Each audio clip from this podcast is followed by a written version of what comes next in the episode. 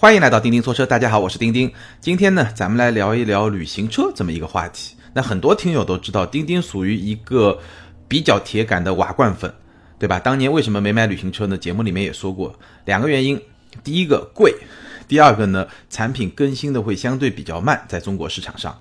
但是呢，我。承认我确实是一个瓦罐粉，所以呢，今天咱们再来聊一聊旅行车。那在之前的节目里面呢，其实咱们聊过好几款旅行车。那今天呢，角度有所不同。今天呢，我们不聊具体的某一款车，而是说从消费文化的角度来聊一聊旅行车。咱们来讨论一个问题啊，为什么旅行车在美国、在欧洲和在中国的境遇会是如此的不同？这当然是一个比较大的话题。那要把这个问题聊清楚呢，咱们可能还是得简单的来回顾一下旅行车的发展历史，以及它在不同环境里面最终发展的这么一个轨迹。所以最后呢，我们大概可以知道为什么旅行车在美国、中国和欧洲它最终有不同的命运，或者说今天有不同的状况，以及最后呢。我会大概分析一下我对旅行车在中国未来前景的一个，应该说不是很成熟的一个判断吧。好，我们首先来聊美国。那很多听友都知道，现在旅行车最流行的地方是在欧洲。为什么要先聊美国呢？因为从历史的角度来看，旅行车最早的起源是在美国。那这个话呢，就要从汽车发明之前开始。其实，在美国啊，最早有一种马车叫 station wagon。这个 wagon 就是后来旅行车那个单词 wagon。那最早呢，美国在十九世纪的一个西进运动中，我们知道，美国十九世纪在南北战争之后，为了发展经济，大批美国人就是西进运动嘛，去开发美国的西部。那个过程中呢，有一种大型的马车呢，就叫 station wagon。这种马车呢，在整个美国的西进运动中发挥了非常大的作用，很多中产阶级的家庭就是。当时可能还算不上中产阶级啊，就是骑着这种马车到美国西部去。那旅行车最早的诞生呢，其实是在二十世纪的三十到四十年代，也就一九三零到一九四零年代。那当时的旅行车呢，都是一些比较高端的旅行车。为什么呢？因为当时的旅行车都是采用木质的车厢，就是用木头做的车厢。那这个木质的车厢显然比后来的那种钢铁材质的这种车厢呢要更贵，所以呢。它的定位都会比较高，那其代表车型呢，就是克莱斯勒的有一款车叫 Town and Country，翻译成中文呢就是城市和乡村，大概可以这么来翻译吧。这么一款车，这个是旅行车的第一个阶段，高端旅行车，在一九三零到一九四零年代，然后到二战之后呢。到了一九五零和一九六零年代呢，第一次出现了全钢车身的旅行车，而且你一定想不到，全钢车身的第一款旅行车是哪个品牌的呢？吉普，居然是吉普。一九四六年，吉普发的一款车是威利斯的旅行车，就是在吉普威利斯的基础上发的一个旅行车，而且它虽然采用了全钢车身呢，它的车身的图案依然是采用了木质纹理的图案的这么一个车身。就是它在钢的上面喷涂出那种木质纹理的那种感觉，其实就是为了去继承木质车厢的这个旅行车的这么一个传统。那一九五零年代到一九六零年代呢，可以称得上是旅行车的黄金年代。当时呢，出现了非常非常多的旅行车，其中很大一部分呢都是全尺寸的旅行车，也就是继续是一个比较高端、比较大的这种旅行车。而且呢，当时的旅行车呢有一个非常明显的就是第三排的增高的设计，就是当时的旅行车全尺寸三排，而且当时的三排是可以坐九个人的，就每一排都是横的打通的一个长板凳，或者说一个板凳加一个靠背。这种状态，然后它的第三排呢是一个增高的设计，有点像咱们现在有些品牌在说的，比如说路虎，它在说的这个剧院式的设计，对吧？第三排会更高一点，但是它这个增高呢，不仅是说座位的这个高度增高，它车顶也会有所增高。当然，现在的路虎有些车型确实车顶也有那么隐隐然有一部分的增高的设计，像新的发现就是这么一个设计。那这个增高设计呢，跟现在这个 SUV 的设计其实道理也是一样，也是为了提升第三排的这种视野。那在美国，一九五零到一九六零年代是旅行车的一个黄金年代。到了一九七零年代以后呢，SUV 就逐渐的盛行。美国市场其实是比较流行一种大而全的一种消费观念，所以最早的旅行车也是一种大而全，它都很大，对吧？就像当年的大型马车，然后进展到高端的木质车厢的旅行车，再到全钢车身的旅行车，其实都是一种非常大的大尺寸的旅行车。那到了一九七零年代以后呢，这么一个概念和这么一种需求呢，就被 SUV 取代了，因为人们发现 SUV 可以做得更高，对吧？而且美国的有些道路环境呢，也不是特别的好。而且美国人呢，经常需要在城乡之间做这种穿梭，所以 SUV 的通过性会更好一点。而且呢，SUV 更接近于美国人心目中特别喜欢那种皮卡的车型，所以 SUV 呢就逐渐取代了旅行车的这么一个地位，在美国的盛行开来。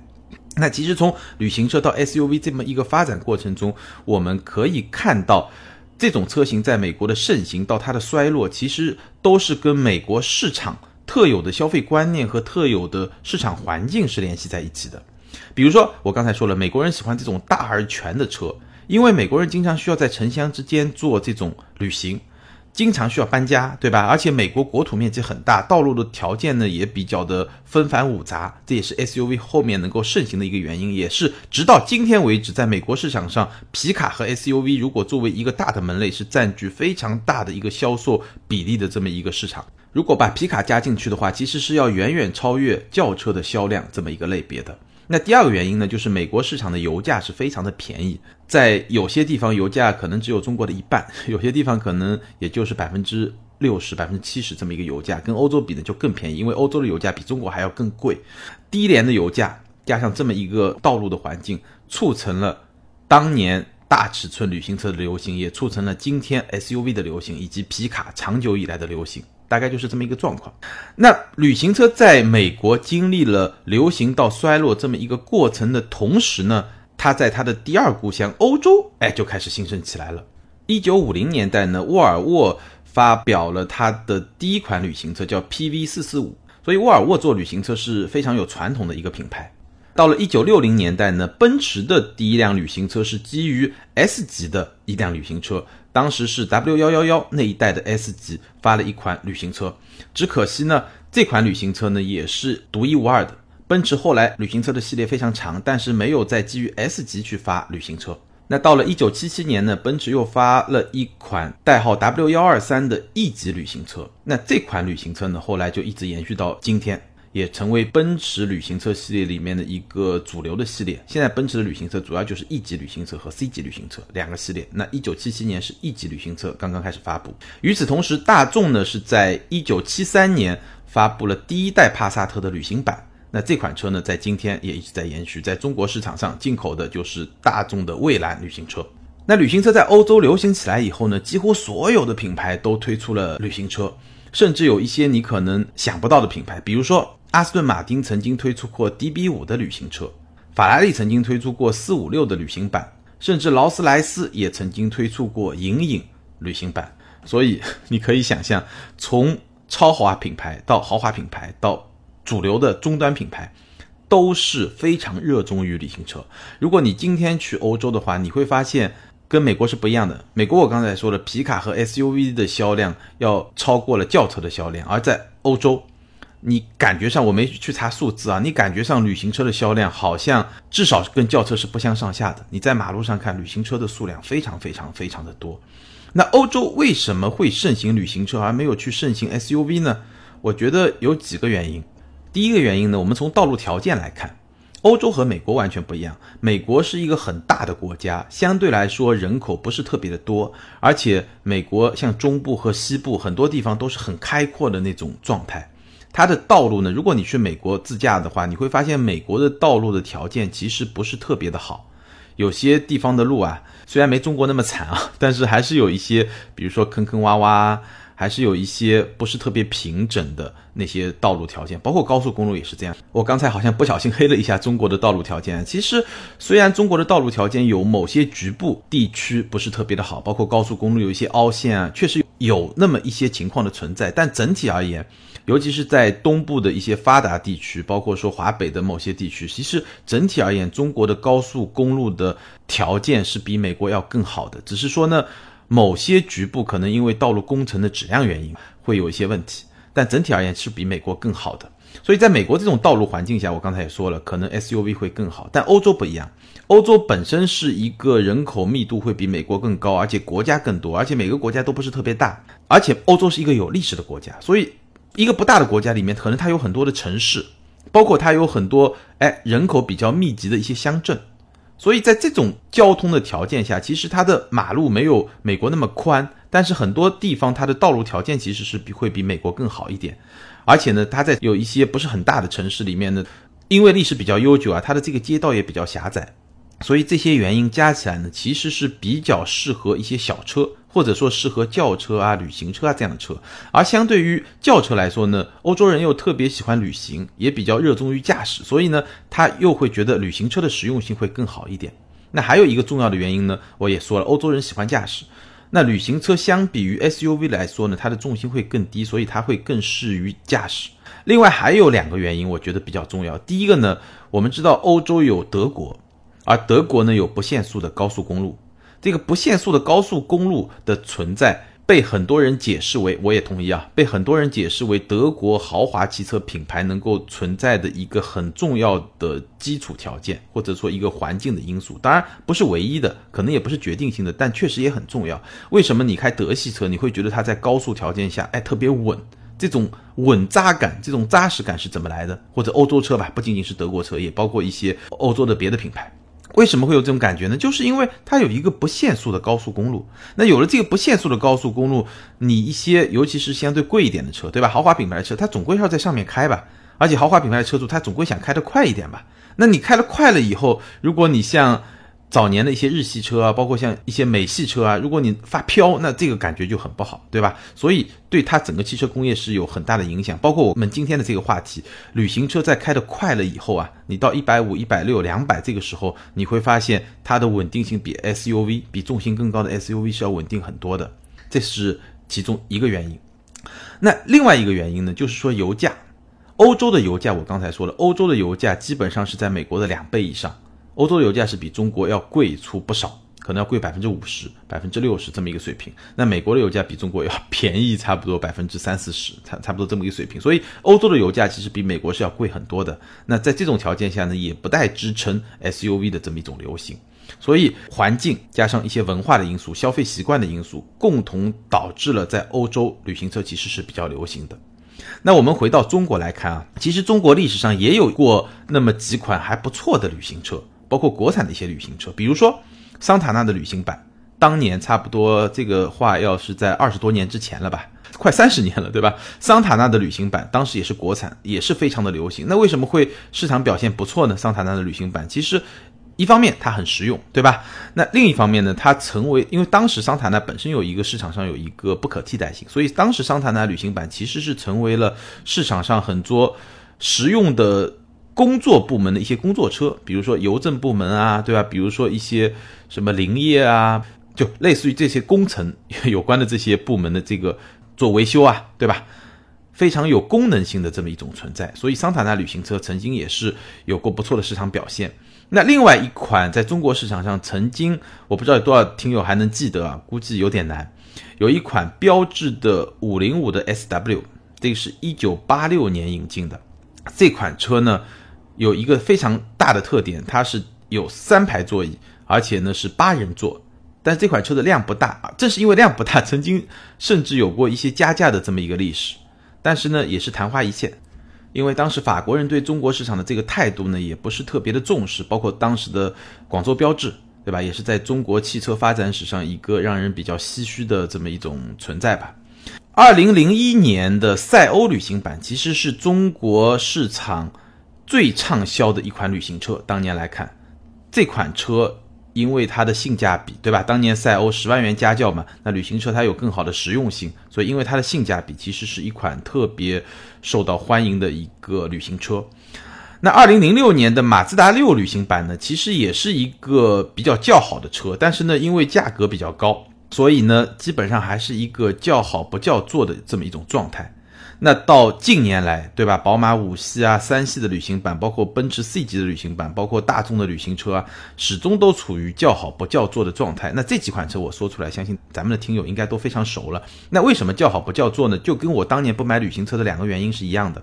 最主要的原因，价格贵。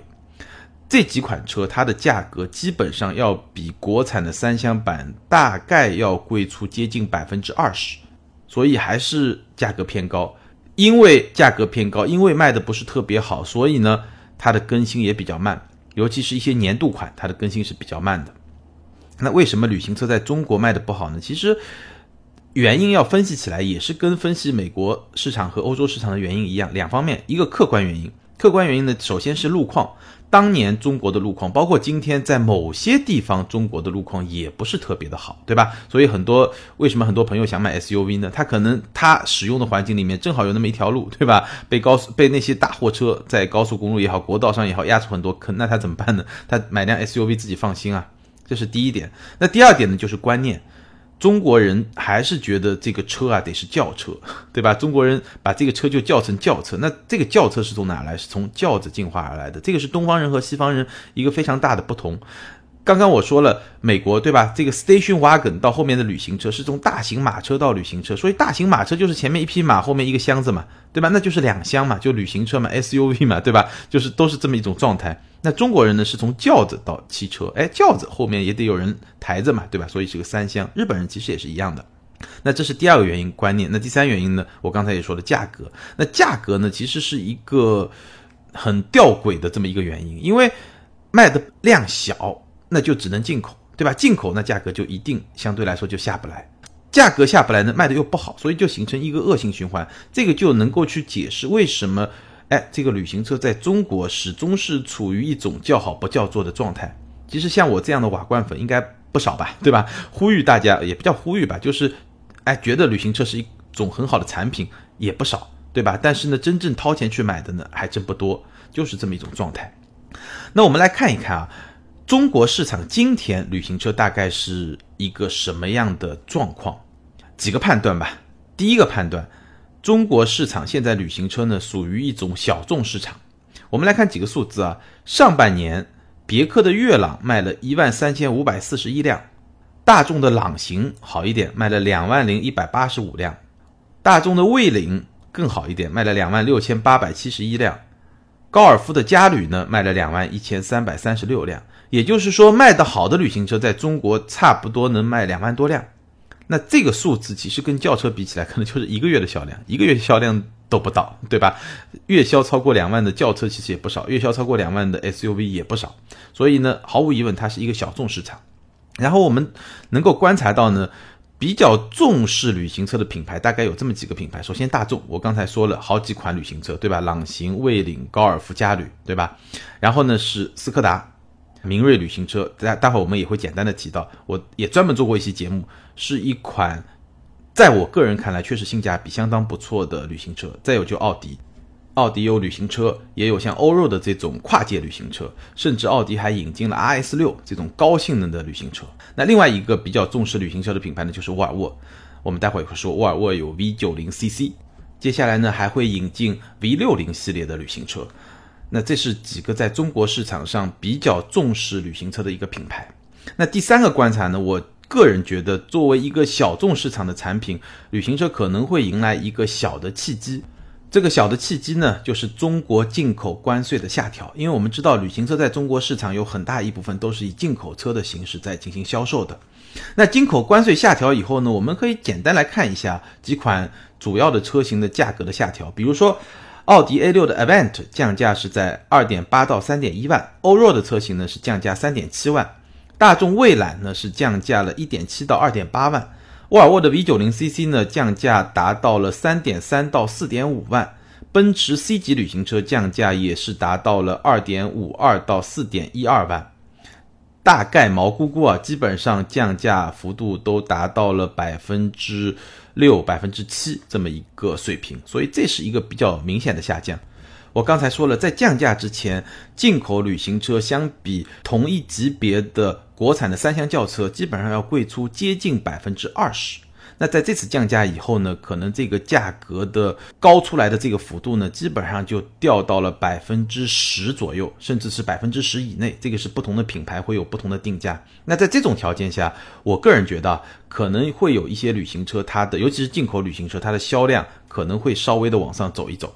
能够去吸引更多像我这样的瓦罐粉。说实在话，当年如果我遇到这种情况，一个进口的旅行车比一个国产的三厢车，如果只是贵百分之十，那我觉得我有很大的概率去买这款旅行车。但还有一个考虑因素就是说，它是不是最新的状态，对吧？国产的可能是一个二零一八款，那旅行车可能如果还是一个二零一七款，我可能要纠结一下。如果大家都是二零一九款，只贵那么百分之十，我觉得我应该会去买一辆旅行车。那为什么这么说呢？我们接下来就用三款不同价位区间的旅行车，哎，我们拿出来简单的给大家分析一下，我为什么会是这么一个说法，这么一个看法。第一款呢是斯柯达明锐的旅行版。那我们也说了，斯柯达是在中国市场比较重视旅行车的这么一个品牌，但整个大众集团也是相对比较重视旅行车的这么一家公司。当然，比较遗憾的是，我们没有办法知道斯柯达明锐旅行车它市场表现到底如何，因为我们能够看到的销量数据里面，这个旅行版和三厢版是放在一块儿来统计的。那两个放到一块儿来统计呢，基本上这两个车加起来的销量可能是在七八千或者八九千，接近一万的这么一个水平。那这款车呢，其实我们单独做过一期节目，总的来说的结论就是。斯柯达的旅行版，因为它是国产的嘛，所以它的价格其实跟三厢版非常接近，大概贵了那么小几千块钱。当然终端可能会变成大几千，因为每家 4S 店的折扣不一样，但基本上是一个比较接近的状态。而且它是一个最新的 MQB 平台的一个产品。那我自己也开过这个车，我觉得这个车呢，无论它跟三厢版比，它的性价比也不差；如果它跟大众品牌的同样级别的产品比，它的性价比也不差。而且这个。车呢本身的实用性啊，它的这种基本的质感啊，感觉上都是还不错的一款车，但马路上确实看到的不多。那我分析来分析去呢，我觉得可能有两个原因。第一呢，毕竟这是一款斯柯达，而斯柯达的用户啊，可能对旅行车所拥有的那种个性化的那种色彩需求不是那么的高。那第二呢，作为一款旅行车，它的设计确实不像。哎，有一些旅行车那样给人一种惊艳的感觉，所以说第一眼能抓住用户的这个点呢，会稍微的弱一点。但无论如何，从性价比、从实用性以及从整个车的这种驾驶的感觉各方面来说，我觉得如果你的预算比较有限，但是你又是一个瓦罐粉，还真的是可以考虑的这么一款车。那我们聊的第二款车呢，贵一点，对吧？刚才的明锐旅行版可能也就是十二三万，对吧？这个门槛比较低。第二款车呢，可能在三十万朝上这么一个区间，奔驰的 C 两百旅行版，这款车的存在感呢，其实是比较弱的。我说出来，可能很多朋友脑子里都反映不出来这款车长什么样，因为我们知道上一代的奔驰 C。三厢版本其实始终没有卖的特别好，但是它的旅行版本，它的存在感是很强的。我身边有不止一位朋友买过上一代奔驰的 C 旅，而且呢是在比较晚的时候，就是这个车打折的时候，后期打折确实还是比较有力度的。但无论如何，那个车非常好看，存在感很强。那这一代呢，我觉得是因为三厢版这个光环啊。有点大，所以呢，反而关注旅行版的人呢不是特别多。但其实，C 两百的旅行现在在终端，我感觉这个价格是相当不错的。首先，我们来看官方指导价啊，C 两百旅行的入门价，我说的都是入门价，官降之后是三十八点八八万。那 C 两百标轴版的三厢的。入门价是三十一点二八万，C 两百 L 长轴版的入门价是三十五点零八万。那表面上看呢，这个 C 两百旅行版，因为它也是一个标轴嘛，对吧？它跟标轴比呢，还是要贵出七万多。但事实上，它的配置是更接近于长轴版的。比如说，它跟标轴版比，要多出十八英寸的轮圈，要多出全景天窗、电动后备箱，包括车顶行李架。这样一些配置，所以它的配置是比较接近长轴版的，而且在终端，据我了解，至少某些 4S 店吧，因为这个旅行版本可能不同 4S 店的折扣不太一样，在某些 4S 店，它的终端折扣其实是要比长轴版的 C 两百更大的，也就是说，它这个价格啊，跟长轴版的 C 两百 L 去比的话，其实贵出真的只有一点点，包括跟标轴版的去比，终端实际的价差也没有那么大。那在这种前提下，你考虑到它毕竟是个进口车啊，对吧？所以我觉得还是一个，哎，性价比还不错的这么一个选择，或者不能说性价比吧，至少从品牌、从个性这个角度来说，还是一个可以考虑的选择，因为。C 两百 L 虽然存在感很强，但对于大部分用户来说确实是这样的，因为它长得像一个 S 嘛，对吧？就像一个小 S 嘛，大家想要的就是小 S 这种感觉。但是对于如果说你真的是一个瓦罐粉，对吧？你想要买一个旅行车，你想要这种个性的角度来说，我觉得 C 两百旅行它反而能够比较好的去平衡 C 两百 L 这款车过于强大的商务气息。因为我身边也有一些女生，或者说有一些。比较年轻的朋友，他觉得奔驰不错，但是呢又觉得 C 哎太商务了。那这个时候，其实你买个旅行版本身，对吧？标轴版又没那么长，然后呢个性化的气息也会更加的浓厚一点，这个是可以考虑的。那最后一款呢，我们来聊一聊沃尔沃的 V90 CC 这款车呢，其实我们也专门做过一期节目来聊。但是呢，现在有两个新的点可以去聊。第一个点呢，就是我刚才说的关税下调以后的价格下调。V90CC 除了一个限量版之外呢，主销车型是两个版本：T5 的四驱智远版和 T5 的四驱至尊版。我们可以简单的把它叫做一个低配，一个高配。那它的低配现在市场的实际终端价格差不多也就在四十万出头，高配的那一款呢，也是五十万不到。那这么一个价格水平放在这么一个市场区间，可以说我个人觉得还是非常有竞争力的。因为从实用性的角度来说啊，V90CC 是可以跟我们前面有一期节目讲过的六十万级别的中大型 SUV 相提并论的，完全不差的。从空间的角度来说，完全是不差的。而且呢，作为一款跨界的旅行车，或者按照官方的说法叫越野旅行车，V90CC 它最小的离地间隙是有二百十毫米。这个二百十毫米什么概念呢？宝马的 X 三是二百十六毫米，基本上相当。像奥迪的 Q 五 L，我记得是一百七十九毫米，也就是说这款车的通过性要比奥迪的 Q 五 L 还要更好，而且是标配的四驱。所以从应对中国比较复杂的，对吧？有些地方道路条件就不是特别好，这种比较复杂的多路况条件的这种驾驶环境而言，V90CC 这款车，我觉得应该是不亚于。主流的这些中型 SUV，甚至和那些中大型 SUV 相比，也是差不多的这么一种状态。但是另外一方面呢，我们知道 SUV 的坐姿是比较高的，也就是说它的重心是比较高的。然后开一辆 SUV 和开一辆轿车，从驾驶的感觉、从操控的感觉上来说，又是有一些比较明显的差别的。这个可能也是我个人对 SUV 不是特别感冒的一个比较。重要的原因会比较喜欢旅行车的一个原因。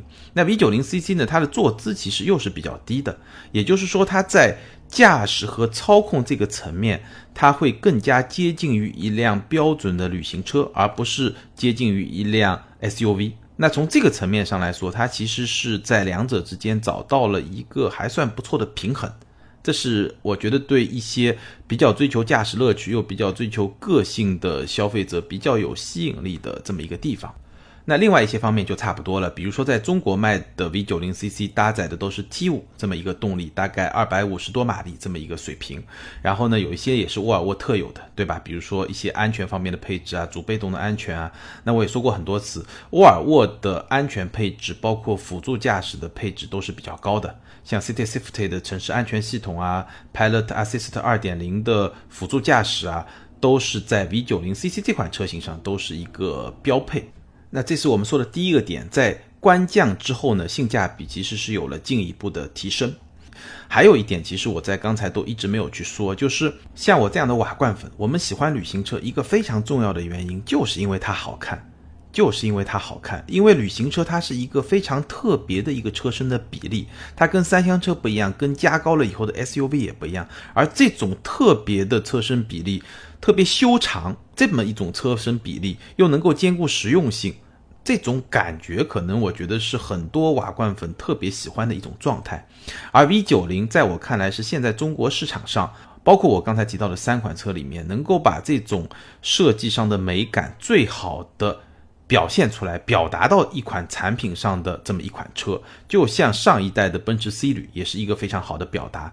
那 V 九零包括。可能晚一点会引进的 V 六零，我觉得是非常好的一种表达的形式，最后呈现的一种产品。但这个东西本身见仁见智啊，你可以不同意我的观点。那这个级别、这个类型的产品在中国市场上还有另外一款，就是奥迪的 A6 Allroad。那这两款产品之间的话题，可以说从 V90CC 刚刚登陆中国市场，差不多两年之前吧，就开始一直有人在聊。那从今天来看呢，我个人会更加倾向于 V 九零 CC。因为 A6 Allroad 它最大的优势显然是它那台 3.0T 的发动机，因为排量更大，所以输出的质感可能会稍微占那么一点点优势。但是从今天来看，毕竟新 A6 已经诞生了，对吧？新的 A6 Allroad 估计再过一两年也就会问世了。那在这种条件下，你再去选一个老款呢，在某些方面应该说还是不太跟得上，尤其是现在汽车它的科技配置的这个进步和进化是一个非常快的这么一个过程。而且呢，我相信对于绝大部分中国消费者来说呢，两百五十多马力呢，也完全是够用了。好，聊完这三款车呢，最后我们来聊一聊我对未来中国市场上的旅行车发展的几个看法，主要是两条。第一条呢，我相信旅行车作为一个个性化市场，它会继续的存在和发展，发展是必然会发展的。一方面呢，整个市场你会看到越来越细分化，而且呢，我们看到一个趋势，前面有一期节目我也聊到了，其实 SUV 的增长势头是在变缓，那 SUV 变缓，轿车继续增长。在轿车基础上发展出来的旅行车，我相信，因为它比轿车更加好的实用性，并且它有一些个性，这个也是现在中国汽车市场发展的一个方向。所以呢，我相信旅行车会继续存在，而且会进一步的发展，这一点我比较有信心。但是呢，同时我认为旅行车市场短期来看不太可能存在一个爆发的可能性，这个可能性也确实不是特别的大。第二呢，我认为一款旅行车在中国要卖得好，基本上有三点是比较重要的。第一是品牌，第二是个性，第三是性价比。那历史和市场已经证明，对吧？一款没有性价比的旅行车，你再有个性也是没用的。那旅行车本身就是一个比较有个性的车型的这么一个品类。那这个个性怎么来做呢？我觉得需要在设计层面充分的把旅行车的这种个性能够得到更好的表达，这种表达也是能够让一款旅行车是否获得成功的一个非常重要的因素。那最后呢，就是品牌。既然旅行车的消费者很大程度上是在追求个性，那么你这个品牌是不是一个能够支撑这么一种个性的品牌，可能也是比较重要的。这是我的两个看法。好，关于旅行车，今天咱们就聊到这儿。接下来进入听友互动时间。那上一期节目呢，咱们是聊了领克零二，ID 为小健二零一六的听友他说，对于领克的车，我有几个自己的看法和建议。零二或者零三的车主打时尚、运动、轻奢，我觉得可以在几个配置上拉开差距。举个例子，行，你可以更时尚、个性，外观内饰更多配色，主打舒适，更软的座椅，更舒适的底盘调教。